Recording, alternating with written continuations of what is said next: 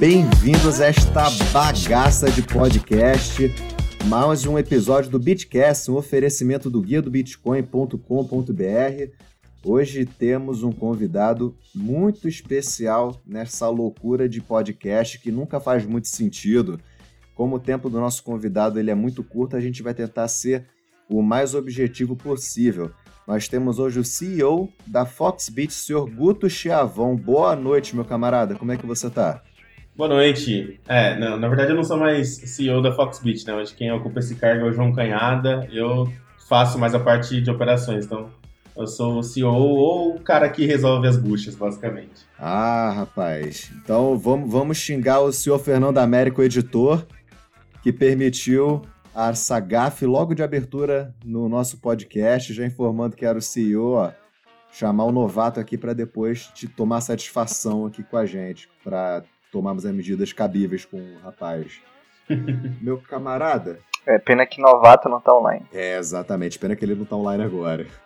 Rapaz, me fala uma coisa. Conta um pouco sobre você para as pessoas que estão querendo conhecer a plataforma, que estão querendo entrar agora no universo Bitcoin. Fala um pouco de você. Como é que você.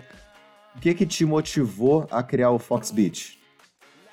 A fazer parte da equipe Foxbit, melhor dizendo.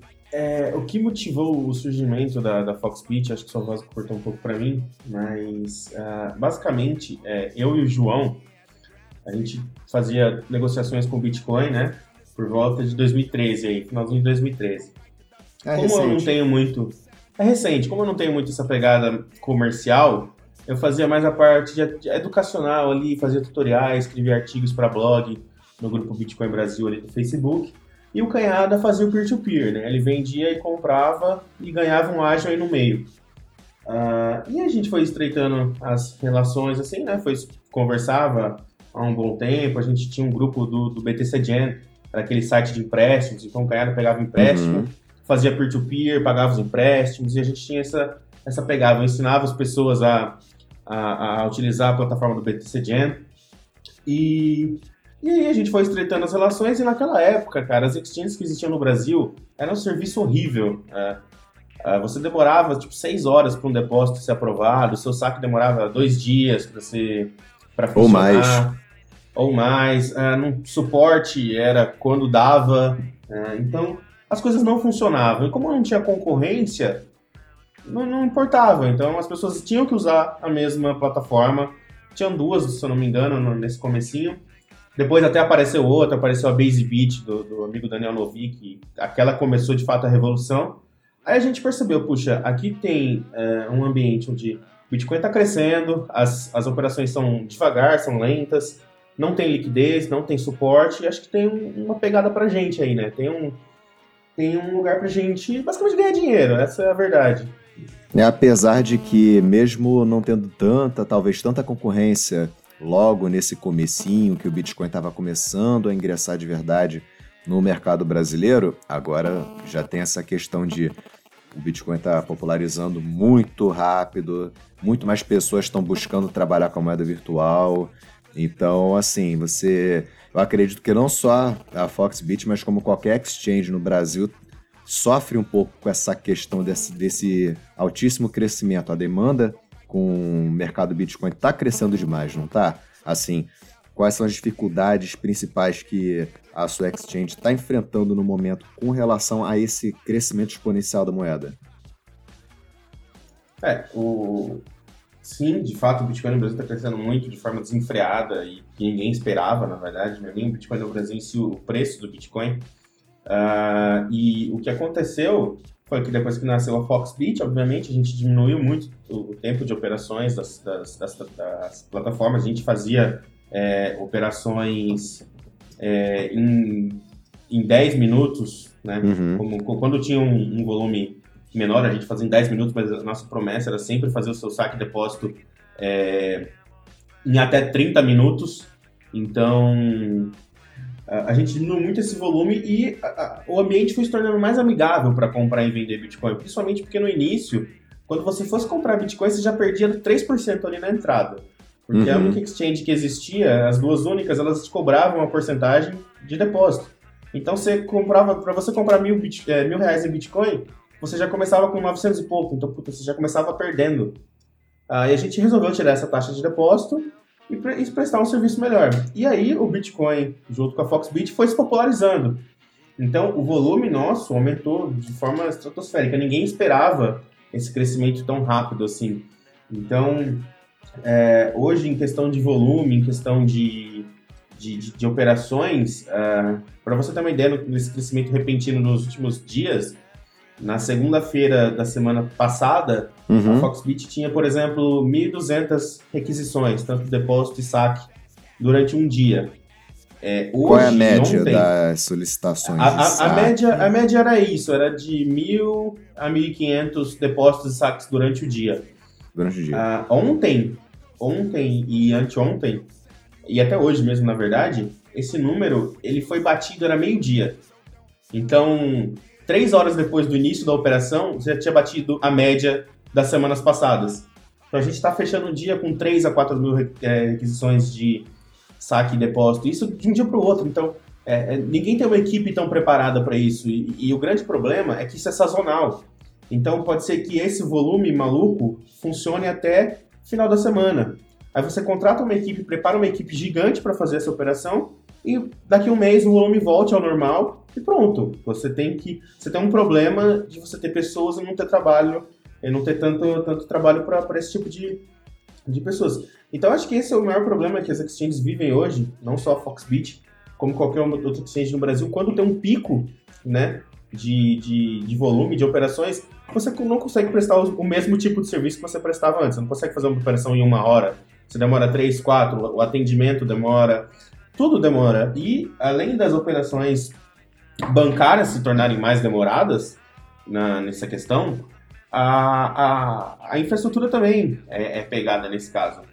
Ah, quando não, não, nessa última alta do Bitcoin, não na, na penúltima alta do Bitcoin, todas as exchanges do Brasil pararam no mínimo meia hora durante um dia. Pra, um problema geral. Para ter problema. Teve problemas gerais, manutenção, é, repentina, sem, sem programação. Então esse é um problema global. Até mesmo as exchanges de fora tiveram seus problemas, ataque DDoS, problema de infraestrutura interna. E a Foxbit também não é diferente. A gente teve uh, recentemente ataques DDoS tentaram deixar a gente fora por um bom tempo, a gente ficou aí uma semana fora do ar. Uh, na segunda-feira a gente teve um problema novamente de infraestrutura. E o que acontece é o seguinte, a Foxbit, quando ela nasceu, voltando, voltando à história da Foxbit novamente, quando uhum. a gente nasceu, uh, éramos eu e o Canhada, né? na parte administrativa, e a gente precisava de uma tecnologia para funcionar, né? A gente não ia, não ia ter tempo nem dinheiro para desenvolver uma tecnologia. Certo. que a gente encontrou o Rodrigo Souza, a Blink Trade, né? Que se tornou um grande parceiro da Foxbit. Tanto que a Foxbit está com a Blink Trade há, há dois anos. E, e, a gente tem total ciência que a Blink Trade foi um grande parceiro que ajudou a Foxbit a crescer até hoje. E, e prover uma plataforma muito boa de trade. A questão uh, é que, assim, a gente está num, num, barco em alto mar, uh, tapando buracos, basicamente, né? O que acontece hoje é que a Blink 3 está desenvolvendo uma nova plataforma, né, do zero, totalmente escalável e melhor do que a plataforma que a gente tem hoje. Só que, em paralelo, no desenvolvimento de uma nova plataforma, a gente tem a plataforma atual que tem que se manter. E, uhum. e, e, e o, o, grande problema é você fazer essas duas coisas em paralelo, com menos recursos, obviamente, e você acaba gastando em alguns problemas, que foi a, a, a ficar algumas horas offline na terça-feira e só que assim, a gente está tá trabalhando para melhorar tudo isso. É, a Blink Trade está com uma nova plataforma para resolver essas questões. Deve ficar pronta nos próximos meses. A gente está aumentando o time para diminuir o tempo de resposta, o tempo de, de, de, offline de uma plataforma, como é a Foxbit. Ah, uhum. Uh, só que o, o, que acontece muito é que as pessoas acham que a gente derruba a plataforma para ganhar dinheiro na queda ou na, na subida, né? O que não faz sentido nenhum. Uh, isso, ah, vamos, vamos, vamos, dar um circuit breaker aqui, vamos parar tudo aqui para vender os bitcoins do cliente, para comprar os bitcoins do cliente. Isso, cara, isso não existe. Uma exchange parada dá muito mais prejuízo pra gente do que todo mundo se imagina. Para mim, não importa se o Bitcoin tá subindo ou tá caindo, o importante é estar tá transacionando. Então, se a plataforma tá offline, a gente não, não, não fatura. Só perde. E a gente perde imagem, a gente perde uh, clientes, a gente perde problemas jurídicos, perde tudo, basicamente. Então, para a gente não é nem um pouco interessante, tanto que a gente pressiona o nosso parceiro de tecnologia para melhorar a plataforma para gente. É, porque assim, nós vemos muitas, nós vemos muitas teorias da, da conspiração pela internet, não só com relação a Foxbit, mas de qualquer exchange que você possa imaginar. Ah, olha só, nesse momento de alta, de repente a exchange X ou YZ parou de funcionar, eles estão pegando nossos bitcoins, nossas altcoins e estão vendendo tudo por baixo dos panos e não sei o quê. É, tipo assim, todo mundo parou, a, tipo assim, parou para perder dinheiro para ganhar dinheiro. Não faz sentido na minha cabeça isso. É, é, é, basicamente assim, tem totalmente, tem toda a relação entre a subida e uma queda repentina e a plataforma fora do ar. Uh, não só a Foxbit como qualquer outra, porque o que acontece é quando você tem um pico, tanto para cima quanto para baixo, todo mundo é, loga para tentar comprar ou vender. E quando você tem um, um, gargalo de todo mundo acessando, fazendo transações, o seu sistema não aguenta. Então, dificilmente um sistema vai cair quando tem, tem sei lá, 100 bitcoins de volume. Uh, a Foxbit, na última, na última alta que teve, a gente tinha, uh, se eu não me engano, quase 20 mil pessoas logadas simultaneamente. Então, é, é óbvio que em horários de pico, tanto para cima ou para baixo, né? Pico não, pico de, de volume, tanto para cima ou para baixo, isso vai acontecer. Ah, obviamente, as, as, plataformas trabalham para isso não acontecer. Ou, obviamente, vai acontecer com todo mundo, uh, mas você tem que diminuir o tempo de resposta disso. Tem empresas que fizer, ficaram um dia, sei lá, 60 minutos, 30 minutos. A gente teve um grande problema né, nos meses passados. Dessa vez a gente ficou algumas horas offline. E estamos trabalhando para as próximas vezes que isso acontecer, não ficar tanto tempo offline. Mas isso é um problema global. Coinbase ficou dias fora do ar. O Poloniex tem, tem eh, tickets há 90 dias sem respostas. Uh, obviamente você não vai usar o problema de outra para se desculpar, né? Para falar, não, se eles também erram, eu também posso errar. Mas é, uma, é um problema global, entendeu? Não, aquela, aquela exchange não, não tão famosa assim, a CX.io, eu mandei um ticket para lá, eles levaram exatamente 29 dias para me responder. Eu acredito que o problema é global. Não só é, é essas é mais desconhecidas, como a própria Bitstamp, que é licenciada. Teve, é, é eu tive uma requisição de documentos, eles levaram 45 então, dias. Então, foram 29 na CX? Tá. Guto, posso te fazer uma pergunta, cara? Caraca, ele tá vivo. Dá um abraço, cara. Tava com saudade já. E aí, meu velho? É que vocês já embalaram, tava tudo tão bom, o papo tava tão bom, tava tudo tão claro que eu fiquei quieto aqui. Mas agora surgiu uma pergunta aí que eu quero fazer pro, pro Guto. Como você sabe, Guto, eu tenho uma empresa de tecnologia e eu trabalho com campanhas promocionais para empresas muito grandes. Eu não vou citar nomes aqui para não fazer jabá. Ninguém tá pagando, né? Mas eu cuido de, de campanhas aí com 2 bilhões. Uh, a gente chegou a gerenciar aí uma campanha que teve 2 bilhões de pin codes emitidos no mercado, com participações absurdas de gente e a gente tinha todo um sistema preparado e escalonável, tanto que a gente estava usando o, a nuvem tanto da Amazon quanto do Google. E aí a gente sabe que brasileiro deixa tudo para a última hora. Nos últimos dias de campanha o pessoal entrou massivamente, a gente chegou a ter assim muito mais que 20 mil acessos uh, dia, tá? Ou hora, não sei uh, do que você está falando. Só que assim, a gente estava preparado e a gente estava com um sistema super escalonável, tanto que a gente continuou mantendo um ping super baixo, o acesso estava rápido, as páginas continuavam sendo entregues. Eu queria entender um pouquinho melhor de ti, se você não se importar de, de entrar nesse assunto de tecnologia, de como está preparada a infraestrutura da Foxbit para atender essas demandas e esses picos. Você consegue contar isso pra gente, cara, ou é muito técnico? O que eu te falei foi, na verdade, 20 mil acessos simultâneos ao mesmo momento. Então, 20 mil pessoas logando ao mesmo momento para comprar ou vender. É, é, infelizmente, cara, eu não consigo te abrir tanta informação assim, até porque ela não é uma informação nossa, né? A Foxbit utiliza a, a infraestrutura, toda a tecnologia, toda a questão de plataforma, a gente utiliza terceirizado, a gente utiliza Blink Trade. Então, esse tipo de assunto, infelizmente, eu não vou conseguir te passar, né? Mas é, eu concordo que hoje em dia a nossa infraestrutura não está das melhores. Uh, mas é, a, Foxbit está trabalhando para diminuir o tempo de resposta do, de danos, né, quando tem algum problema, e já trabalhando na, na, criação em paralelo da nova plataforma, que vai ser, aí sim, é um produto totalmente melhorado, escalável, onde o uptime vai ser o mais alto possível. Sensacional. Já tem uma data prevista de lançamento? Acho que o povo vai querer saber disso. Putz, eu preciso. Eu não consigo dar uma informação que eu não confirmei ainda, né? Como essa, essa pergunta foi de última hora, mas eu vou tentar confirmar aqui com o time da Blink Trade quanto tempo a gente leva ainda para uma plataforma nova dessa. E eu tento abrir para vocês do Guia Bitcoin postarem depois.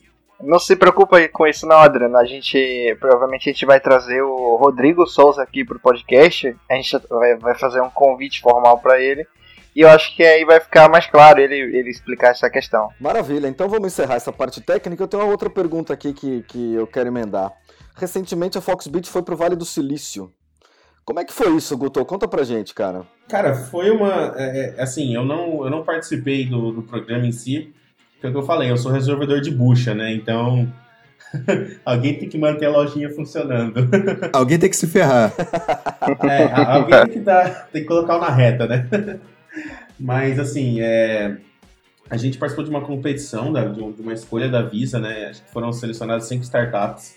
E o pessoal que representou a gente foi o Trovão, a Natália e o João Paulo.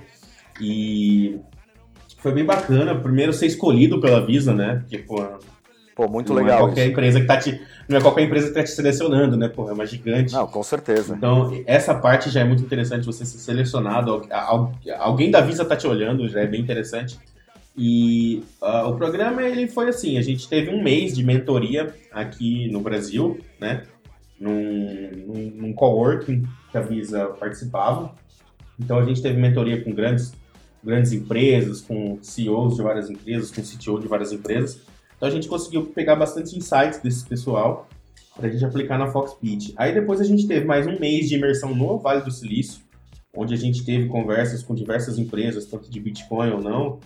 Então, basicamente a gente foi, falar pra, foi lá para fazer business, né? Para se mostrar para o Vale do Silício, ó, prazer, sou Foxbit. E felizmente a gente ficou muito feliz que muita gente já conhecia a Foxbit sem a gente ter ido para lá, né? Então a gente era conhecido lá por, por algumas empresas, algumas pessoas, e e, e esse relacionamento, é, não, não por e-mail, né, pessoal, prazer, sou tal pessoa da Foxbit, foi bem interessante. A gente pegou uns contatos muito bacanas, a gente está prevendo fazer algumas parcerias muito interessantes com outras empresas de Bitcoin pelo mundo, e algumas empresas que nem de Bitcoin são. E agora a gente ainda tem mais dois meses de é, mentoria e monitoramento pela Visa. Que aí agora é a hora de tentar criar um, um programa, um produto junto com a Visa, né? Então você passou dois meses aí de aprendizado, é, um mês de aprendizado, um mês é, conversando com outras empresas e agora tem que sair alguma coisa, né? Então, é, infelizmente eu não posso abrir o que a gente está trabalhando, né? Porque é, infelizmente não consigo, mas a gente está agora tentando fazer. A gente quer, a gente tem que criar um produto junto com a Visa, basicamente. Que bacana. Isso significa então que as administradoras de cartão de crédito já estão ligadas que elas têm que seguir esse caminho, porque senão elas vão ter problemas lá na frente. Isso mostra claramente um sinal de que eles já estão espertos com isso. É isso que a gente pode entender? Então, é, não sei, na verdade, porque assim, tudo depende para que, que o Bitcoin vai ser usado. Uh, tem as pessoas que falam que não, Bitcoin vai ser o ouro digital, vai ser reserva de valor. Você não vai comprar uma bala ou você vai comprar um doce com Bitcoin. Você não, você não chega numa, no mercado aqui, ó, tá aqui 5 é, gramas de ouro, eu vou levar isso aqui. Isso não existe. Sim, então, tem claro. as pessoas que defendem isso, que o Bitcoin vai ser reserva de valor. Tem as pessoas que defendem que não, o Bitcoin vai ser uma moeda universal, que você vai para qualquer lugar do mundo e paga em Bitcoin. E tem pessoas que dizem que o Bitcoin vai ser o TCP/IP. Então, que você vai utilizar a tecnologia sem saber que está utilizando. É igual você acessa a internet hoje, você acessa um website hoje, você não sabe que tecnologia está por trás. Você não sabe, muita gente sabe nem o que é www, mas ele está acessando Quando um faz transferências bancárias, você não sabe que tecnologia está sendo usada para fazer aquela transação. É, é, basicamente isso. Então tem esses três tipos. É, é isso que ainda não, não, se tem muito clareza. O que, que o Bitcoin vai ser no futuro, né? Porque ele pode ser tanta coisa. Então, eu não sei se, a, se as empresas de cartão estão olhando para o Bitcoin para fazer esses pagamentos, né? Puta, tô, estão me. É, vão virar concorrente meu, então tem que abraçar isso antes ou se estão querendo aprender sobre a tecnologia para uso interno, então para, sei lá, se, se a Visa dos Estados Unidos quiser fazer um pagamento para a Visa de outro país, que pode fazer em Bitcoin para gastar menos, para ter menos tempo. Então, uh, eu não sei se eles estão olhando para isso como uma concorrência, mas eu acho que, como uma empresa inovadora, uh, essas gigantes da tecnologia elas têm que estar qualquer, em qualquer lugar que se fale sobre tecnologia e inovação. Eu diria que a maior preocupação não seria nem das empresas de cartão, seria dos bancos. Os bancos estão preocupados com o Bitcoin. É, os bancos é, já é outra questão, né? Eu não sei se os bancos se preocupam com o Bitcoin na questão de concorrência ou na questão de risco, né? Porque, querendo ou não, é, para é, é, risco assim, para que, que eu vou tomar esse risco? É, é, basicamente a resposta que você tem que ter. Para que, que eu vou abrir uma conta para uma exchange? Para que, que eu vou tomar esse risco? O, qual vai ser meu retorno? Né? O, o, a exchange vai me pagar ali a taxa mensal? Vai me pagar ali um float? Vai me pagar o quê? Vale a pena tomar esse risco? Então, o que aconteceu muito né, foi, foi basicamente isso que alguns bancos falaram pra gente. Tipo, você movimenta milhões, você tem tudo certo comigo, você tem um compliance, você tem tudo bonitinho, mas por que, que o banco vai fazer isso? Né? Por que, que eu vou tomar esse risco à toa? Sendo que você, para mim, só seria mais uma conta que eu vou bloquear ou não. Então, tem, tem muito essa questão de, para que tomar, principalmente em épocas de lava-jato, qualquer volume de dinheiro já é estranho. Então, o banco fica nessa. Então, é muito um trabalho além de, além de ser o trabalho, tipo, ah, vai ser meu concorrente, é muito um trabalho educacional. para falar pro banco assim, puta, isso aqui não é bagunça, cara, eu não recebo malote de dinheiro na minha empresa. A gente tem uma política de compliance, a gente tem normas a seguir, a gente uh, segue toda uma padronização, todo o dinheiro que entra na minha conta eu sei de quem que é e de onde veio. Toda pessoa que me deposita mais de 10 mil reais, eu tenho o IR completo dela, ou eu tenho, sei lá, o contra-cheque, eu tenho a nota de investimento dela, e tecnicamente eu tenho o mesmo cliente que você. Então, se você tá achando estranho um cliente do Itaú, por exemplo, puta, seu compliance também não funcionou, porque o cliente que é, que é cliente Foxbit, ele também é cliente Itaú, por exemplo. É, meu caso. é, recentemente, na, na, na, semana, nessa semana, é, a gente teve a conta bloqueada na, no Banco do Brasil nas, no, no sábado, na verdade, né? E, e, o grande problema é assim, você não tem só a conta da sua empresa bloqueada, você tem a sua conta pessoal. Então eu tava viajando com a minha namorada aí no final de semana, fui pagar o hotel, puta, cadê meu cartão? Não funciona. O cartão foi bloqueado. Então, assim, se eu não tivesse outros bancos, tipo bancos digitais que são bem melhores, paga eu o intermédio, é... eu ficaria na mão, entendeu? é basicamente assim. Então, então é muito um problema educacional para mostrar assim que não é bagunça. Porque as pessoas acham, ah, Bitcoin é moedinha de jogo aí que uns adolescentes ficam num numa garagem transacionando milhões de reais. Não, não, não é assim que funciona. Foxbit é uma empresa que ela tem quase 30 funcionários, né? Tem sócios de, de 22 a 45 anos com experiências diversas. A gente tem comitê de compliance com, com pessoas de vários órgãos. Então a gente quer fazer as coisas certo, entendeu? É, tem as dificuldades das, da estrutura que, infelizmente, não é um, assim, não é um problema de vocês, é um problema de vocês, de qualquer exchange no mundo. E com a popularização do Bitcoin, eu acho que isso está mais que óbvio. Eu acho que essas questões dessas teorias da conspiração que são feitas, principalmente entre os traders, com relação a quedas de plataforma e coisas do tipo, eu acho que isso tem que ser um pouco repensado. Porque se a pessoa é trader, trabalha com essas plataformas, como é meu caso, não faz sentido para uma pessoa que trabalha com fluxo, com dinheiro num fluxograma intenso como o Bitcoin, que é venda e compra, compra e venda o tempo inteiro, ficar parado. Isso não faz o menor sentido. É, empresas como essa ganham o que ganham por conta desse fluxo. Se você perde esse fluxo, o que, que você ganha com isso? Nada. Ah, obviamente, é, assim, dou total razão para quem fica puto com isso. Não, tem nem o que a gente falar, né? Uh, mas infelizmente, teoria da conspiração não ajuda ninguém, só prejudica. Entendeu? É, é muito entender o que está acontecendo, o que está sendo feito para não acontecer novamente. E, e é isso. Criar, criar teorias das, da conspiração, tipo, ah, não, estão negociando meus bitcoins aqui, estão vendendo para depois me revender mais barato. Cara, isso não existe, entendeu? Principalmente uma empresa tão transparente como a Foxbit. Uh, o que acontece assim, a gente ganha a sua. A, a gente fatura no, no seu trade. Eu não faço operação contra você, né? Tanto porque, obviamente, o mercado de Bitcoin não é regulado, mas você tem as boas práticas, você tem a, a, a ética profissional. Tanto que aqui ninguém faz trade da própria exchange. Porque eu sei que está entrando um fluxo de dinheiro, então eu sei que pode ser que, se alguém compre 100 mil reais agora, uh, pode ser que o Bitcoin vá subir. Daqui a, a, sei lá, Se vai cair um, cair um depósito de 100 mil reais aqui, e se alguém comprar 100 mil reais, o Bitcoin vai subir 200 reais na Foxbit. É, isso a gente não faz operação na própria plataforma, senão eu saberia. Não, eu vou, eu vou comprar agora e colocar uma ordem já 190 reais mais para cima, porque alguém vai executar. Então, essas teorias prejudicam muito, não, não só a Foxbit, como o mercado todo, porque quem vê de fora, puta, isso aqui. Então, esse mercado é assim, é bagunça, cada um faz o que quer. Isso prejudica todo mundo, o mercado como si, como um todo, e você pode até ter uma regulação precoce por causa disso, entendeu? Claro, mas é, é, eu acho que se a gente resolvesse os problemas da, da infraestrutura e não tivessem mais essas quedas repentinas ou, ou fraquezas do sistema, esse, esse boato se dissiparia por si. Porque é, é isso que o pessoal reclama muito na, na, na rede. Por quê? Uh, nos momentos de maior pico, que é quando ele precisaria realmente entrar e vender ou entrar e comprar, ele não consegue. E aí ele gera e amarga prejuízos. E aí abre espaço para essas teorias. É, o ponto importante, eu acho que, assim, já tive problemas também com Poloniex, com outras uh, exchanges, e isso realmente prejudica. Então, uh, ah, para o mercado crescer, essa é uma fase que a gente está de crescimento de mercado, todo mundo está aprendendo. A gente entende que. o problema é que no tem... mercado é, de criptomoedas, de altcoins em geral, ele é um mercado que rola muita boataria. Rola todo tipo de veneno pro cara tentar comprar, vender. Exatamente. É um, Esse é, é um mercado exato, é manipulação de mercado. É um mercado covarde, vamos, vamos ser sinceros. Não é nada mais baleias. covarde no mundo do que você fazer sangrar o bolso do outro. Não tem nada mais covarde que isso. Exatamente. Esse é o nosso papel aqui do Bitcast, ir atrás das informações e trazer as pessoas uh, chaves para vir aqui explicar isso pra galera, porque a galera, meu, realmente fica pensando nisso.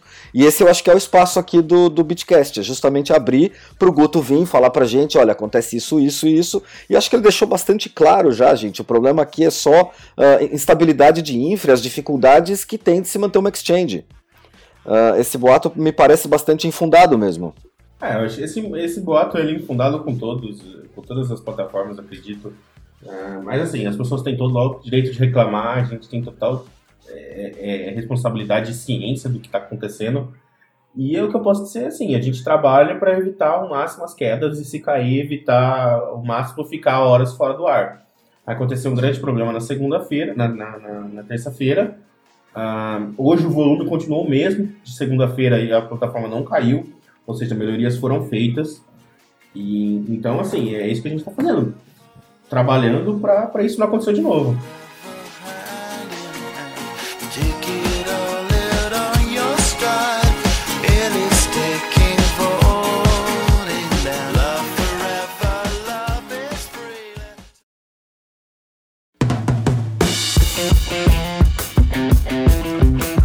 Show de bola. E me fala uma coisa, Guto, que eu tô bem curioso para saber. Plano de expansão, alguma altcoin que vocês estão de olho? O que, que a gente pode esperar de novidade vindo aí da Foxbit? Roubou minha pergunta, safado. Ah, desculpa aí, mano, é que a minha curiosidade foi maior. eu tô louco para saber.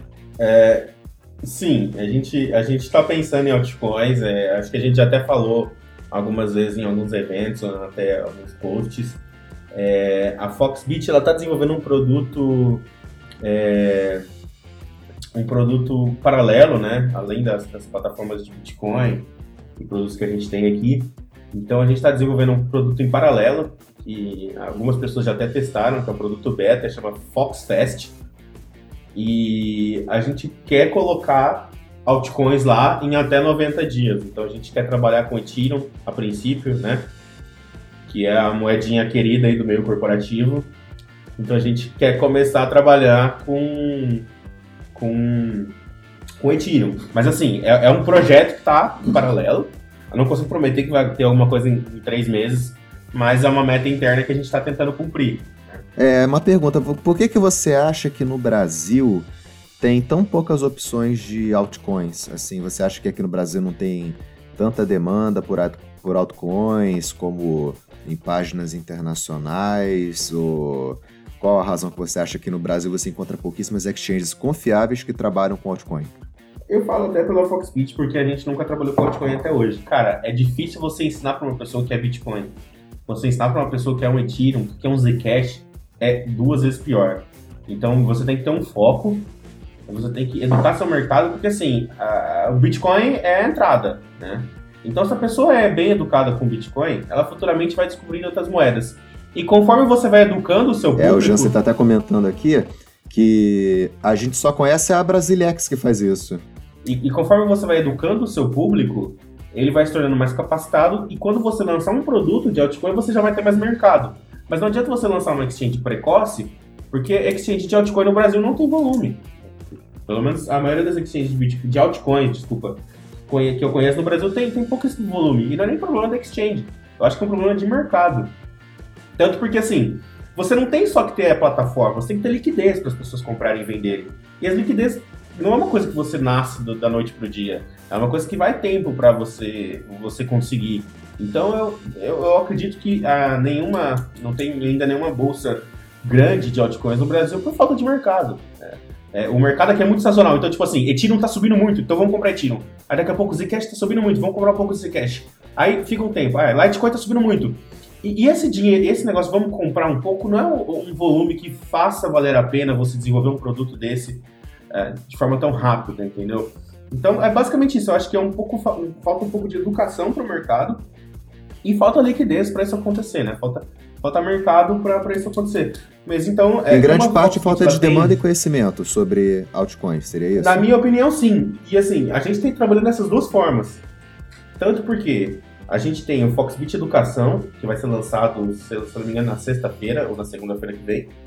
É uma plataforma educacional sobre bitcoins e outras criptomoedas. Então a gente tem um cursinho aí de Bitcoin em minutos que vai ser lançado, mas a gente tem o roadmap de novos cursos que estão ali. Então a pessoa vai ter o educacional para aprender sobre e depois ela vai ter a plataforma para transacionar. Não adianta colocar um na frente do outro, porque não vai funcionar. Você vai ter uma plataforma bonita para transacionar altcoin, mas ninguém vai transacionar altcoin ali. Mas assim, em relação ao que você falou, Guto, é, como eu tô à frente aí o guia, eu recebo todo dia perguntas. Antes de, é, quando as pessoas se informam sobre altcoins, normalmente elas vêm perguntar pra gente se vende no Brasil primeiro, né? Que eles querem um caminho mais, mais prático, né? Mais confortável ali para eles. Então eles perguntam pra gente, é, tem como eu comprar, é, sei lá, é, todas as altcoins que você imaginar, eles perguntam, tem como comprar Neo no Brasil, tem como eu comprar é, Zcash e tal, essas que a gente vê até bombando, mas sempre que todo mundo pergunta por altcoin, pergunta se tem como comprar em reais primeiro. Então, Jansen, é, é, é o que eu tô te falando. É uma demanda falsa na minha visão, entendeu? É, são pessoas querendo comprar, puta, onde é que compra Neo? Só que não é aquele negócio, onde é que compra 100 mil reais em Neo? Onde é que compra 50 mil reais? Onde é que eu compro meio milhão de Neo? Onde é que eu compro meio milhão de Zcash?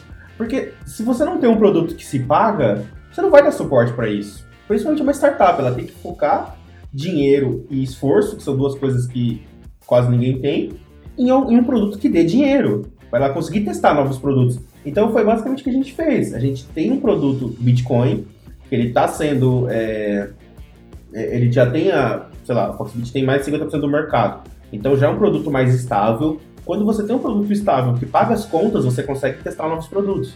E, e o, a grande questão que, a, que o Bitcoin está começando agora é, é, os investidores qualificados. São pessoas que compram 100, uh, 200, 300, meio milhão de reais de Bitcoin, que são as pessoas que uh, uh, é o 20% que paga a conta da maioria, né? É os, é os 20% que pagam a conta dos 80%, basicamente. E altcoin, eu, eu sinceramente não vejo mercado é, atualmente que vá pagar a, a, a, conta no final do mês. Então, eu acho que é isso. Tem um pouco, puta, onde é que eu compro Nel? Onde é que eu compro é, Zcash? Onde é que eu compro Litecoin? Mas não é onde é que eu compro 100 mil reais em Litecoin, por exemplo.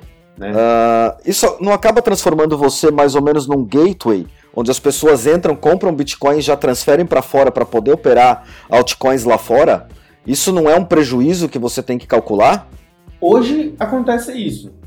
As pessoas compram, por exemplo, na Foxbit para mandar para Poloniex, por exemplo, para comprar Ethereum, transacionar Ethereum. De fato, é uma FII que a gente deixa de ganhar, né? Que a pessoa vai transacionar Ethereum, a gente não ganha FII, a gente já ganhou FII na compra. Só que é o que eu te falei, é a questão de proporção, você tem que colocar numa balança. Uh, se, se, se todo esse, tecnicamente, esse volume que existe em altcoin vai ser suficiente para a gente colocar tanto esforço nisso. É, agora, como a Foxbit já tem uma dimensão muito maior, que a gente já tem o Bitcoin como carro-chefe, como a gente tem um mercado mais educado, como a gente faz, participa de vários eventos em várias empresas, em, em vários meetups, agora a gente sente um, pouquinho, um pouco de demanda nessas altcoins. E é por isso que eu estou dizendo que a gente pretende trabalhar com altcoins até o final desse ano. Mas eu não vejo, eu não via esse, essa demanda há um ano atrás, entendeu? Onde as pessoas, mesmo um ano atrás, as pessoas perguntavam, ah, e Litecoin, quando é que vocês vão negociar? É uma moeda legal, mas é uma moeda que vai ter 10, 10 bitcoins de volume por dia. Infelizmente eu não consigo colocar toda uma infraestrutura para 10 bitcoins de volume por dia. Então, em relação, é, vocês se baseiam em relação ao mercado e aceitação, é isso? Sim, é educação e mercado, cara. São duas coisas difíceis. A pessoa tem que primeiro aprender sobre Bitcoin para depois aprender sobre altcoin. E a pessoa tem que já ter investimento em cripto para depois investir em, em altcoins. Senão, ela vai se estrepar nos, na, na, nos dois cenários. Ela vai comprar e o mercado vai ficar louco, ela vai perder dinheiro, ou ela não vai saber o que ela está comprando, vai mandar para uma carteira errada, vai perder backup. Então, são duas coisas que faltam: educação e mercado. E esse custo para implementar é muito alto? Uh, implementar mais uma, uma, uma altcoin tem um custo, tem um downtime, é muito complexo essa operação? Essa é a, a pergunta. Não, hoje, hoje a plataforma que a Foxbit utiliza ela não é preparada para altcoin. A gente tem uma, uma operação totalmente focada em, em é, Bitcoin.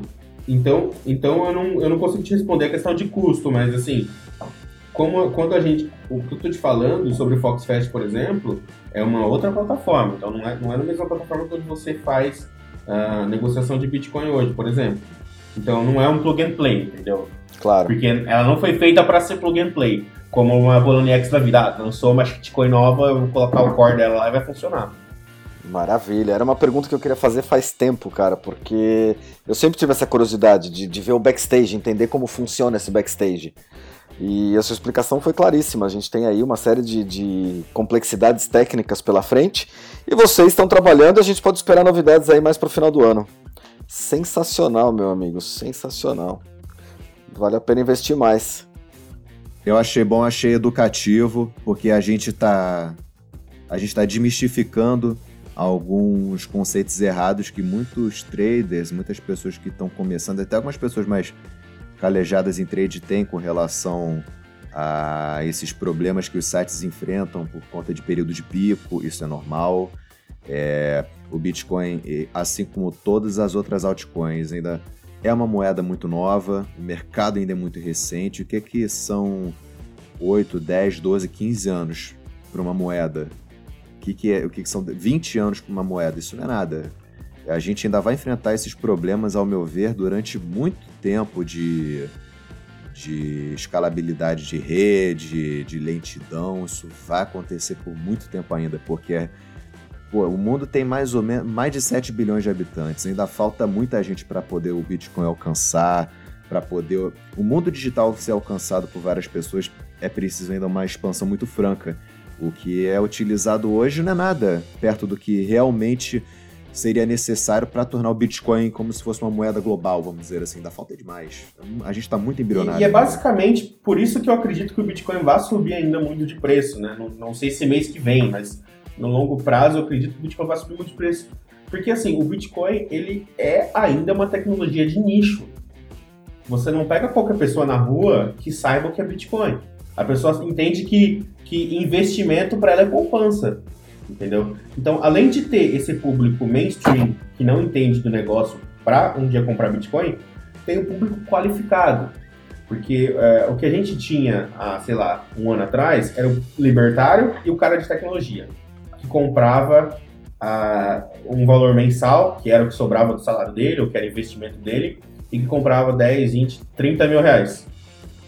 Então, a gente tinha esse público que comprava seus 50 mil reais, seus 10 mil, 20 mil reais uh, por mês ali, porque era libertário ou era do meio de tecnologia financeira.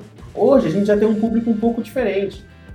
A gente tem um público que a gente chama de LinkedIn ali, que é o cara de 35 a 50 anos, que já tem um, um, um, um, um bom salário, que já sabe o que é investimento, que investe em, em ações, investe em, em renda fixa, e esse cara está olhando para o Bitcoin com bons olhos. E esse cara que vai colocar 100 mil reais no Bitcoin, esse cara que vai colocar 200, 300 mil reais no Bitcoin. Então esse cara que vai ser o holder que vai fazer o Bitcoin subir.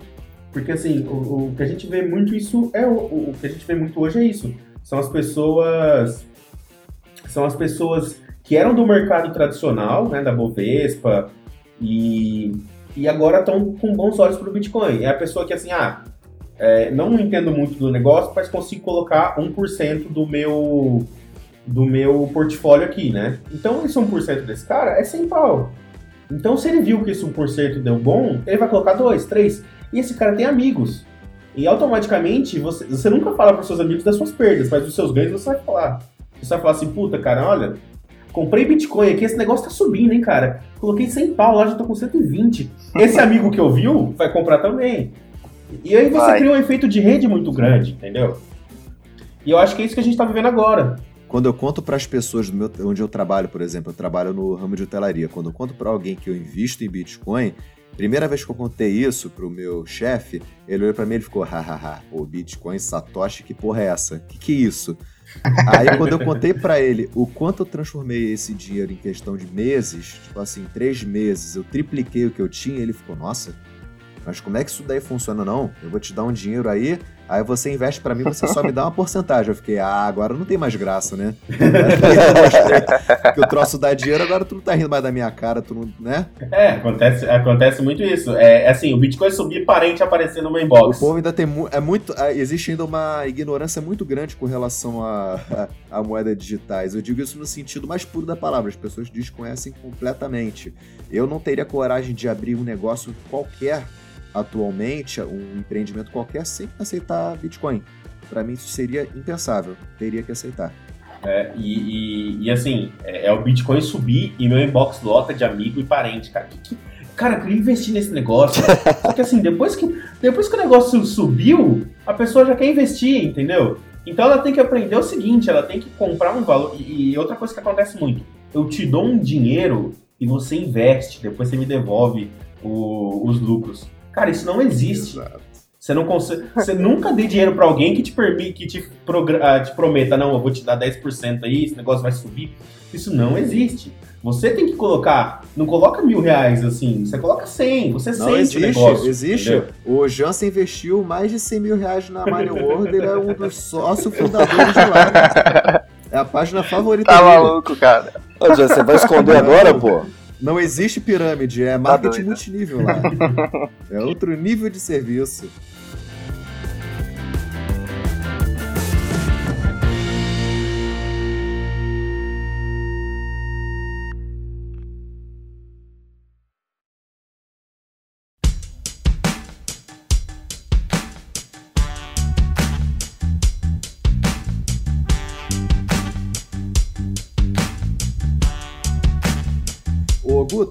Pergunta para te fazer, cara.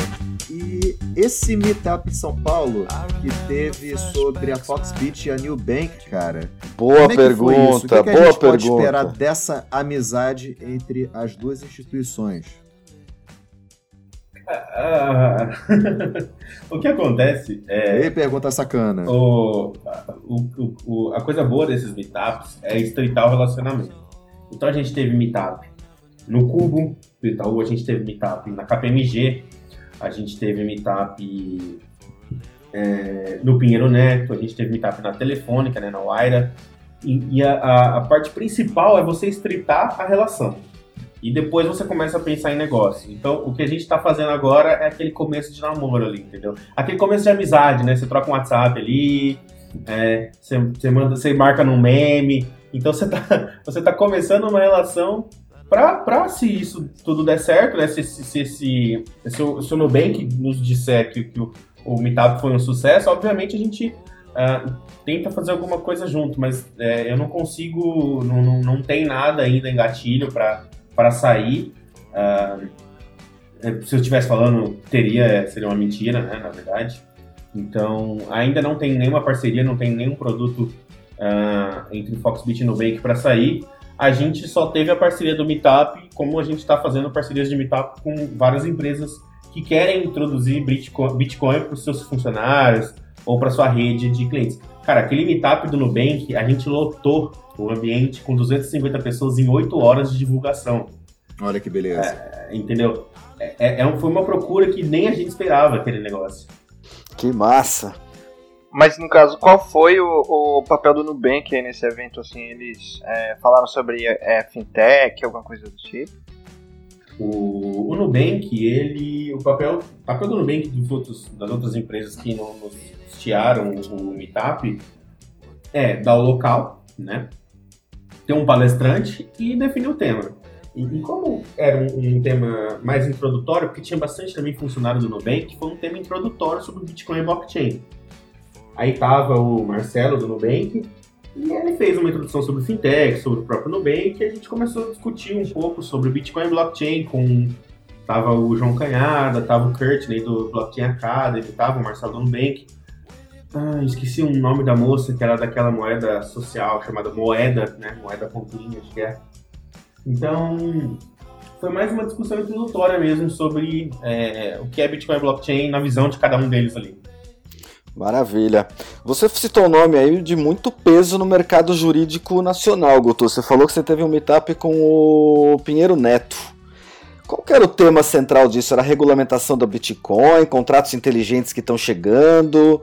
Uh, esse meio jurídico ele, ele me interessa. Quais foram os, os temas principais desse meetup, cara? O tema principal desse meetup no Pinheiro Neto foi regulação. Tanto que, se alguém quiser assistir, ele está disponível no nosso canal do YouTube, Fox Pitch.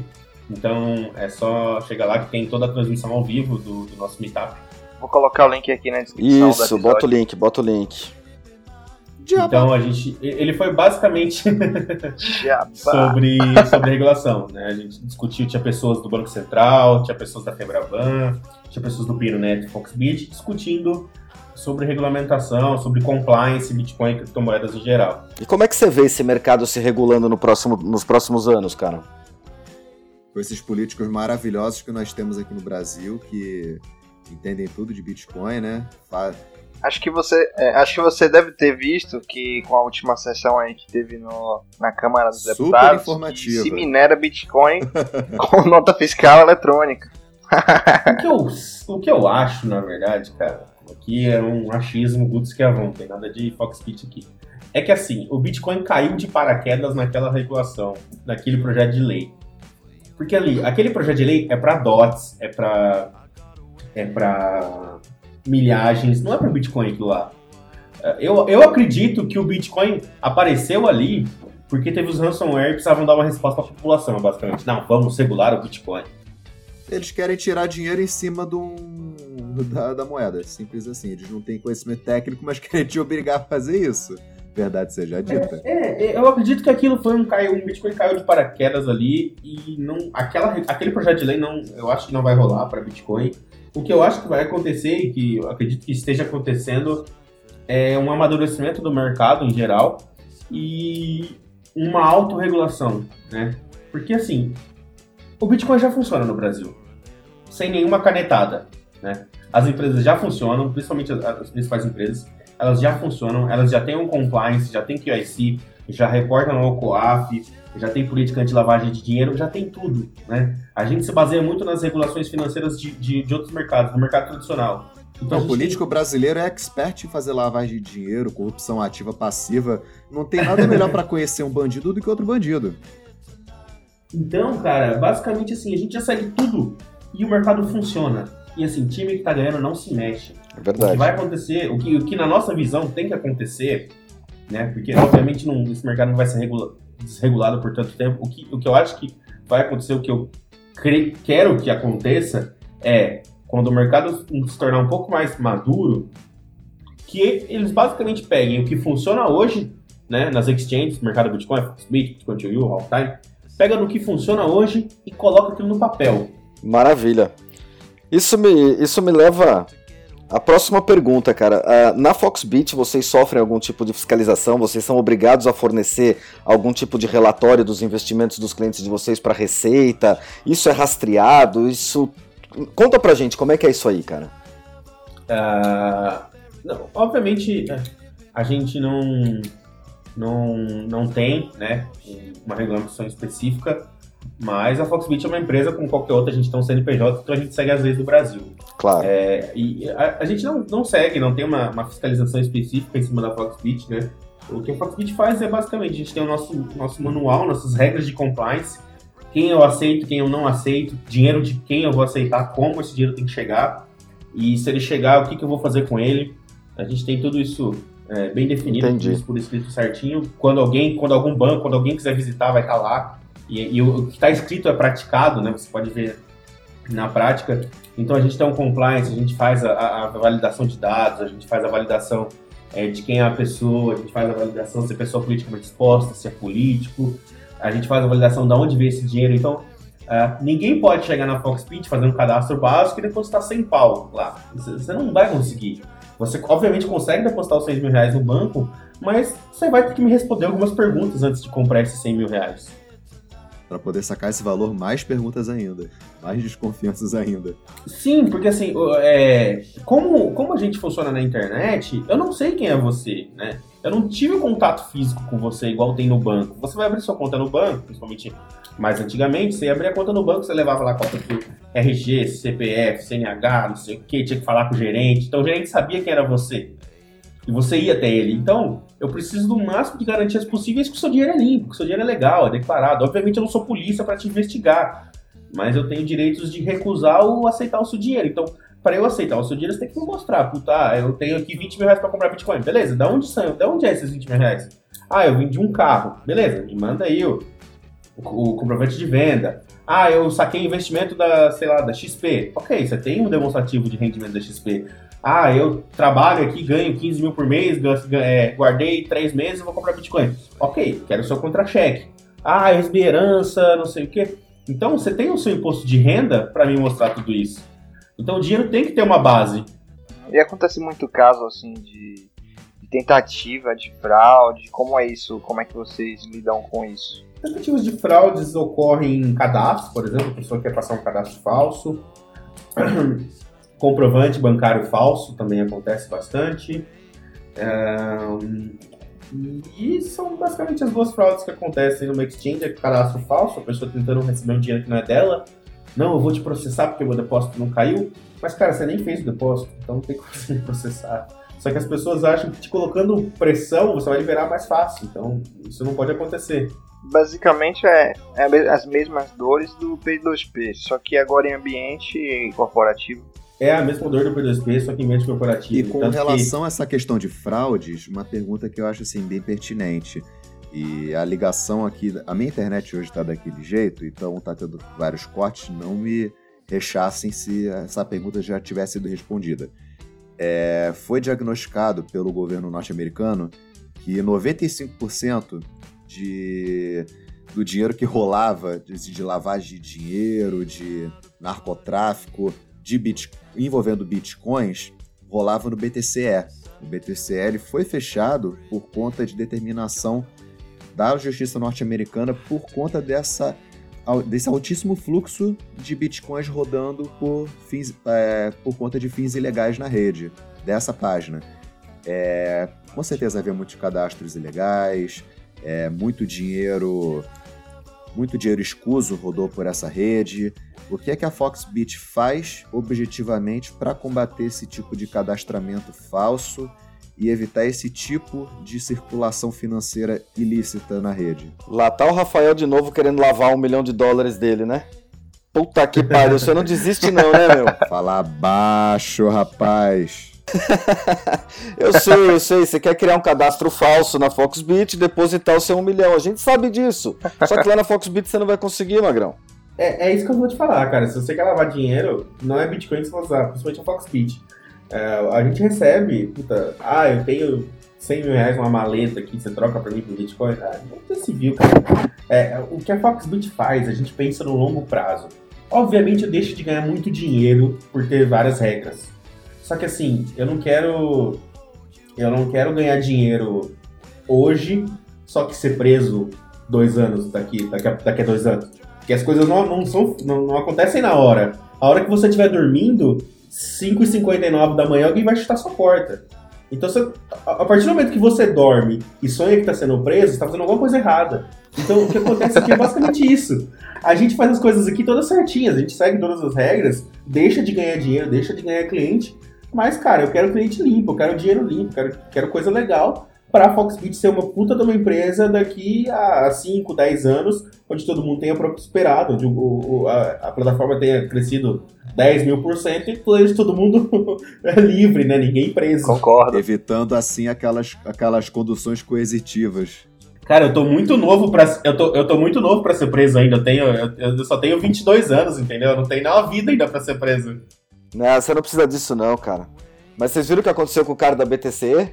A gente acompanhou, né, esse, esse caso da BTCE. É, é, é, eu não sei ainda de fato o que aconteceu lá. É que assim, os Estados Unidos é a polícia do mundo, né? Então, não importa onde você esteja, se você esteja na Terra, eles vão te pegar de algum jeito. Olha, dois dias antes do BTCE ser fechado, eu tava com um saldo lá, eu tirei do site e mandei para uma outra exchange. Quando eu fui abrir o BTCE, eu vi aquele aviso da polícia Cara, não entrava uma agulha pelo orifício. Eu fiquei, cara. Não passava nem sinal de Wi-Fi, né? Não, não entrava nem por Wi-Fi, não entrava nem por Bluetooth, cara.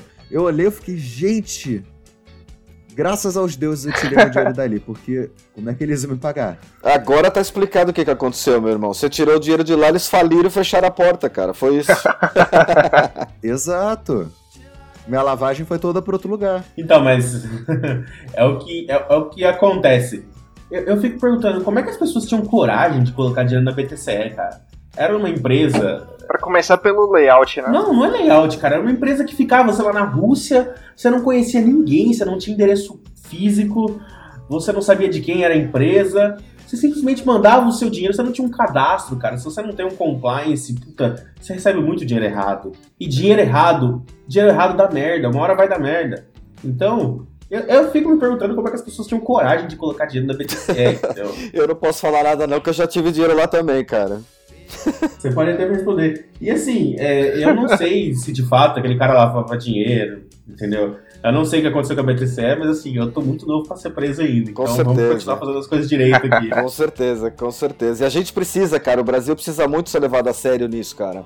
Tem, tem que ter um trabalho sério Exatamente. mesmo, cara. A gente precisa disso, cara. É muito importante esse papel. Com certeza. Mas se você vê alguém lá abrindo uma conta com o nome de Adriano, eu acho que é Rafael. Exato. não. Se ele, se ele me mandar ali os documentos certinho, ele pode vender um milhão dele tranquilamente. Mas, pô, tem que mostrar da, da onde era esse um milhão. Não vem falar que você tinha um negócio de lavar carro, não. É porque eles são bem próximos, velho. É, mas se tiver cabelo, não é ele, velho. Pode ter certeza. É o melhor validador. Não, aqui a gente, a gente tem, a gente tem, um, tem uma, a gente tem uma ferramenta muito boa aqui, cara. A gente gera um relacionamento com todo mundo que você já teve. Você tem um, CP, um CNPJ com alguém lá em 1970. A gente tem uma árvore aqui. A gente tem, cara, um complexo foda. E assim, tanto em Bitcoin como em reais. As pessoas acreditam que Bitcoin é anônimo. Bitcoin não é anônimo. Exato se você. Se a partir do momento que eu sei que o endereço XYZ é seu, eu tenho toda a cadeia de tudo que aconteceu. Então, se você tá sacando dinheiro do Silk Road pra Foxbit, eu sei o que você tá fazendo. Eu sei o que você fez no verão passado. É, e a gente não vai ensinar como faz pra driblar isso aqui, né? não. a gente sabe como faz e tudo mais, mas Viu, Rafa? Não adianta nada, mano. Não adianta nada. Eu falei que o caminho que você quer não vai funcionar, mano. Meu passado me condena. Foi mal. É basicamente assim, eu, eu sei o que você fez no verão passado, seja em reais ou em Bitcoin. Caramba, cara, pois eu tô ficando é. com medo disso, cara. Isso me dá medo, cara. Desculpa. É o grande irmão chegando perto da gente, cara. Ele vai pegar. Vacilo. Exatamente. Falando nisso, aproveitando o gancho, cara, como é que funciona essa questão de bots, cara? Você você conhece, vocês uh, tem algum bot que você recomenda, trabalha? Inteligência artificial nisso tá crescendo? Conta aí um pouquinho sobre esse mundo da inteligência artificial conectada, cara. Cara, você não pegou a melhor pessoa para falar sobre isso, não. Eu sou um péssimo negociante, então. Puta, eu não trabalho com bots. Eu conheço algumas pessoas que têm bots para fazer transação, tanto na Fox como em outras exchanges. Tem bot, bot Market Maker. Uh, tem o bot chato ali que o pessoal fica na foto, fala na, que na Fox fica é, subindo um, um, centavo, descendo um centavo. Ah, cara, eu tenho ódio desse bot. Ah, eu também. eu, eu não lembro quem é. cara, mas é, é, é, O mercado funciona assim, o mercado não funciona apertando o botão, né? É. Então, a, a, a, as pessoas quando viram traders de fato, a menos que seja um trader que, que analise. É, é, puta, não, não sei dizer o certo, mas é, o mercado hoje é totalmente bot. Sei lá, é. 80% é bot então, negociando. é, ainda na Fox tem pouco bot, mas puta, vai no Monkey Coin da vida, é só bot, cara. Entendeu? Acabou aquele negócio tipo, ah, vou colocar uma ordem aqui a tanto.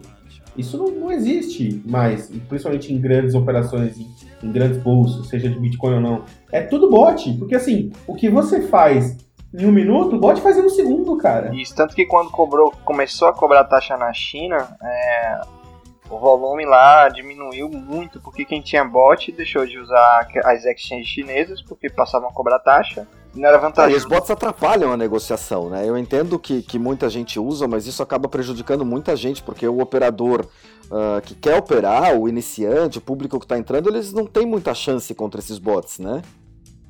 Então, mas eu, eu, na verdade eu acho que o, o bot te dá liquidez para para transacionar, na verdade. Eu acho assim, para você trabalhar com day trade, o bot acaba com a tua vida.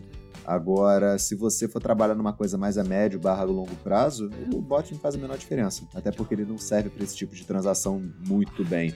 É mais para day trade. E o bot faz volume, né? O dinheiro trabalhando.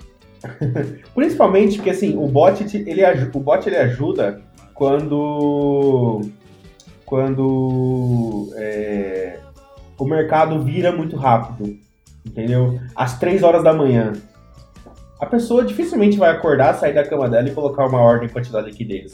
Quem vai fazer isso é, é o, quem vai fazer isso é o bot que está conectado com o Kcoin, ele viu que o preço lá caiu, ele vai começar a derrubar aqui também. Então o bot te dá essa agilidade. Tanto que você pode ver que muitas exchanges não têm é, esse espelho lá de fora, né? A Foxbit é a exchange que mais mais acompanha o mercado internacional por causa disso. Tem muita gente transacionando com bot aqui. É, e no caso, vocês fornecem hoje a estrutura para que eu possa desenvolver minha própria estratégia programando ela? O que a gente fornece hoje, a gente tem o, o, o ambiente de API de REST e a gente tem o Algo Trading. Infelizmente, a gente ainda não tem nada ah, é, pronto para você colocar sua estratégia e rodar. Né? Então, quem tem os bots hoje foram desenvolvidos do zero, basicamente, utilizando nossas APIs. Entendi. E projeção de futuro, cara? Daqui 5, 10 anos, como é que você imagina Bitcoin ou alguma outra altcoin que venha a crescer? Qual, qual é a sua visão aí do futuro disso, desse universo que tá rolando, cara? Cara, acho que daqui a 10 anos o Bitcoin vai ser muito mais forte do que é hoje, né? Em cotação quanto em, em, em reserva de valor. Eu sou uma péssima pessoa para falar de altcoin. A gente tem um cara na Fox que é especialista nisso, que é o Victor. Que ele já fez algum, ele já fez alguns alguns Foxbit ao vivo falando de altcoin. É, eu não, não tenho, não tenho. Eu invisto em pouquíssimas coisas além do Bitcoin. É, eu acho que acabou a mamata desses ICOs malucos. Ah, vai vir para mim 99,9% vai virar pó. Porque virou. Cara, eu vi um, um ICO que eu não lembro o nome o time da empresa, da, da, da, moeda, tinha acho que oito pessoas de marketing e duas pessoas de dev. Como é que um negócio desse pode funcionar? É vaporware esse negócio, entendeu? Então acredito que as coisas vão se tornar um pouco mais maduras. E esses ICOs vai, vai continuar só o que só o que é o que é, é bom para o mercado, vai acabar um pouco esses vaporwares da vida Acho que Tino ainda vai continuar, uma moeda boa, e, mas infelizmente não sei falar das outras moedas, não é meio que minha jurisdição. Porque é como investir nesse mercado, é você está investindo, na verdade, em startups. Pelo menos estou falando das criptomoedas que têm projetos sérios por trás. Então, quando você, por exemplo, aposta numa Waves, como a gente falou aqui no episódio passado, você sabe que em 2018 e 2019 vai ter é, atualizações de tecnologia, eles vão fornecer é, mais coisas, mais, mais funcionalidades, que isso vai ser aplicado no dia a dia. Então, uhum. o que eu acho é que você se torna acionista né, dessas criptomoedas. É uma forma de ser acionista de forma prática. é basicamente isso. Exato. Capital ali é um custo Exato. muito baixo. E você não ganha só da plataforma, mas ganha de outras, né? Assim, é existe a concorrência no mercado de criptomoeda é grande demais. Eu acho ela necessária para o Bitcoin conseguir alavancar a própria tecnologia dele, porque se você pensar em termos técnicos, existem outras plataformas que já são superiores ao Bitcoin. Por exemplo, a Waves mesmo em termos de praticidade, de integração, a Waves é incrível. E ela tá no alpha. Aquilo dali na versão final vai ficar uma loucura. Não tenho dúvida de que. Não sei se ela vai ser uma moeda que vai para um futuro muito longo, muito distante. Mas com certeza no que vem vai ter uma valorização. Vai ter. Vou falar nela, no episódio passado a gente é, prometeu pagar uma wave para uma waves para cada é, para cada comentarista, sendo os cinco primeiros. E promessa é dívida, estão pagos as cinco waves e os ganhadores já foram comunicados. E o Adriano aí também tem uma palavrinha para dizer. É isso aí, galera. Aqui o negócio é sério, a gente promete e cumpre mesmo. E aproveitando que a gente está aí, já com uma hora e dez, uma hora e quinze de, de gravação, quero deixar registrado aí o agradecimento todo especial do Bitcast do Guia do Bitcoin para o nosso convidado especial da noite, o Guto. Acho que ele foi bastante claro em tudo que ele disse, uma sinceridade perene. O cara chegou a dizer basicamente assim: compra e faz hold. Gente, para mim isso é tipo o dono do puteiro falando pra gente fazer amor, tá ligado? É. Mas mesmo o dono do puteiro, mas a questão é, mesmo o dono do puteiro falando isso, as pessoas vão continuar indo lá, entendeu? Então, é isso. Lógico, cara, isso sempre, cada vez mais, cara. Isso aí, isso é inevitável, cara, mas é, é, eu tô falando da sua sinceridade, cara, foi muito Não, é que assim, cara, a gente tá no, no, a gente tá num podcast é pra, é pra, pra falar, é conversa de bar, então vamos lá. É, o, o, importante, o importante é você ter Bitcoin, entendeu? Então, se você é como eu, que não, não, claro. não tem o perfil de day trader, e, e, tipo, não tem mesmo, cara. Infelizmente eu não consigo fazer day trade. Eu vou comprar na alta e vender na baixa. Então, você tem que ter Bitcoin. Faça holding. Vá comprando durante o mês. Então sobrou uma grana, Isso. sobrou um projeto, fez um freela, compra Bitcoin. Assim, tem que comprar na Foxbit também, tá? Não é só compra Bitcoin. eu digo até mais. Eu digo assim, se você for doido mesmo e, e se quiser ser radical, como eu fui, você pode comprar tudo que você tem de dinheiro. Conheço gente que hoje só usa isso, né? Só usa Bitcoin, né? Pra pagar conta. Cara, é, é, é, isso, isso, isso é foda, porque assim, é, aqui na Fox a gente tem duas pessoas que tiveram filhos recentemente e fazem alavancagem. Então era assim, se, se, se, desse merda, ele ia ter que falar pro moleque assim, cara, desculpa, não vai ter fralda porque o papai investiu em PVX. Entendeu? o pai fez primeiro, né? Filho, não faz merda agora que o pai já fez. O, pa, o pai, assim, não faz isso agora porque o pai tá investindo no seu futuro. Daqui cinco anos, Neo vai tá foda. Então espera um pouco, filho. Então, é, é, essa a questão. Os caras, tipo, meu, teve um dia que o, o, maluco perdeu um Bitcoin, tipo, em uma hora. Eu falei, meu Deus, você perdeu 10 pau, cara. Meu Deus. Não, na, na verdade, é, o que eu quis dizer é o seguinte. É, isso é uma estratégia, claro, né, de, é muito radical, mas só invista o que você pode perder, tá? Esse é, é o número um, a dica. É, cara, é, é, é, é, assim, começa com o um dedinho, entendeu? Coloca 100 reais, vê se fica bom para você, vê se fica gostoso. Se ficou bom, você vai o resto, entendeu? Mas não adianta você já chegar com a mão inteira, porque, puta, a, a chance de você perder dinheiro é muito grande. Então, é, é, tem que ser educacional. Você tem que começar com 100 reais, sentir o mercado, sentir a volatilidade, se, se aquilo, se você gosta, se você acompanha aquele negócio. E, e, gostando, puta, coloca mil, coloca 10 mil. Só que a questão é, não coloque dinheiro para você perder.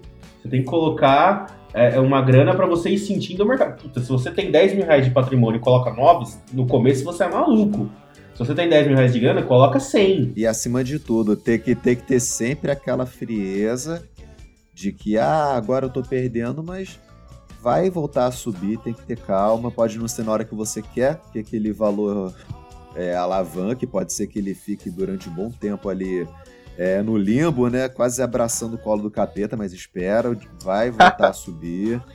E tenha paciência e frieza. São as duas principais qualidades para você ser tanto roder como day trader. Mais day trader do que roder, porque day trader é uma raça que sofre. Eu sei porque eu já fui.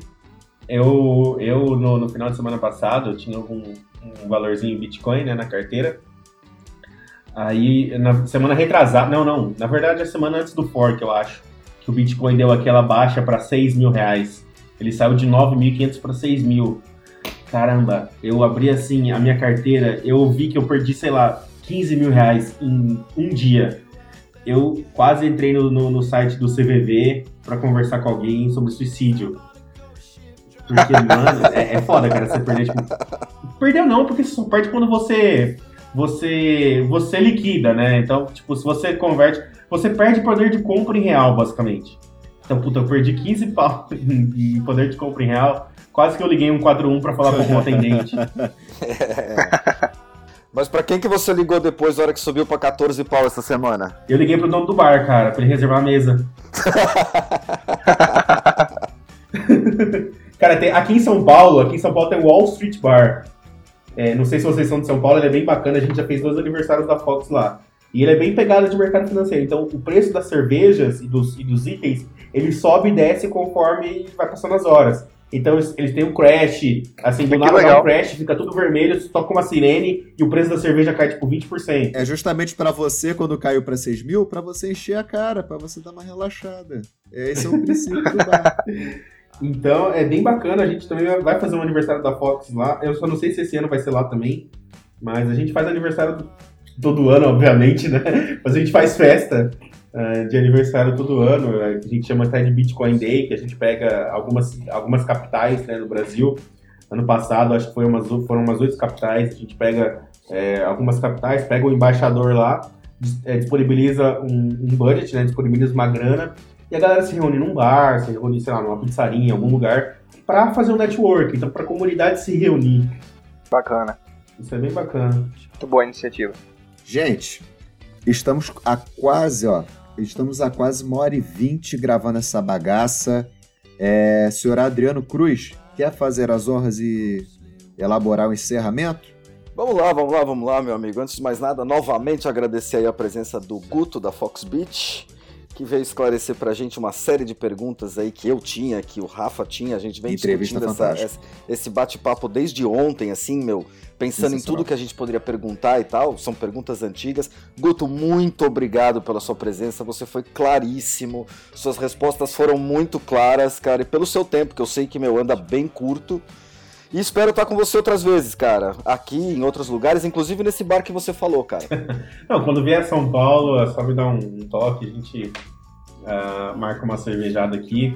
É, cara, é, é, basicamente assim, o Guto que você viu falando no podcast aqui é o Guto durante todo o dia. Então, a, até uma política da própria Fox, a gente é bem transparente. Ninguém aqui vai falar, não, essa resposta, essa pergunta eu não respondo, esse assunto eu não falo. Porque uh, um dos nossos pilares, de fato, é a transparência. Então, é, até mesmo quando a Foxbit ficou uma semana fora do ar, que foi um puta prejuízo pra gente, foi um puta trampo. Uh, puta, o, o, escritório tava a galera, tipo, correndo louca pelo escritório, a gente falou, não, é o seguinte, o primeiro passo é, tem que ser sincero com o cliente, tem que falar, meu, é o seguinte, eu não vou conseguir te atender durante essa semana. A plataforma tá com problemas, a gente tá fazendo melhorias, tava um ataque DDoS, tava tudo ao mesmo tempo. É o seguinte, eu não vou conseguir fazer um. te, te, te prover um ambiente saudável de trade. Mas eu coloquei a equipe toda, cara. Tinha pessoas do marketing, do jurídico, fazendo saque Bitcoin, saque em reais das pessoas. Então, eu não consigo te prover um ambiente para fazer trade, mas se você quiser seu dinheiro de volta, você vai ter. Porque eu poderia fazer uma Poloniex da vida, tá? Travando seu saque por 40 dias, eu poderia não responder seu ticket, mas assim, não é o nosso foco. A gente quer ser transparente, a gente tá com problema, avisa que tá com problema, tenta resolver, não se esconde, puta, é, desconheça outra exchange que você tem acesso facilmente a qualquer um dos sócios funcionários, em grupo de Facebook, grupo de WhatsApp, no bar, metrô, que seja, já, já andei com camiseta da Foxbit por aí, as pessoas me falam, ah, pô, legal, conheço Foxbit, não sei o quê. Então, é, é, é difícil, é, essas teorias da conspiração não funcionam com Foxbit porque a gente não se esconde. Então, é, e, e, todo mundo conhece as pessoas aqui que trabalham na Fox, conhece os sócios, então, a, a, é muito difícil acontecer uma teoria da conspiração, a gente, ah, não, vamos aqui derrubar tudo para comprar Bitcoin clientes, para vender Bitcoin clientes. Puta, a gente está muito exposto para isso. Se eu fosse o cara da BTCE, que estaria ali, um site russo onde ninguém me conhece, onde ninguém sabe onde é o escritório, na verdade, não, as pessoas conhecem tudo sobre a gente. Pô, tem Facebook, LinkedIn, tem minha vida lá, então, a, a, ser transparente assim, você abre um canal de confiança com a pessoa, entendeu? Exato, porque o mercado de criptomoedas é baseado, afinal, em confiança, não é isso? Pessoal, se vocês quiserem fazer qualquer tipo de anúncio, doações para manter esse Bitcash funcionando vivo e saudável, A gente vai deixar todas as informações embaixo na página do guia de bitcoin.com.br, na postagem que vai conter esse Bitcast, para vocês terem ideia de como podem colaborar com o nosso projeto, tá bom? Foi um prazer inenarrável, não é não, seu Adriano? Incomensurável. Um prazer indizível estar com todos vocês hoje e até o próximo Bitcast.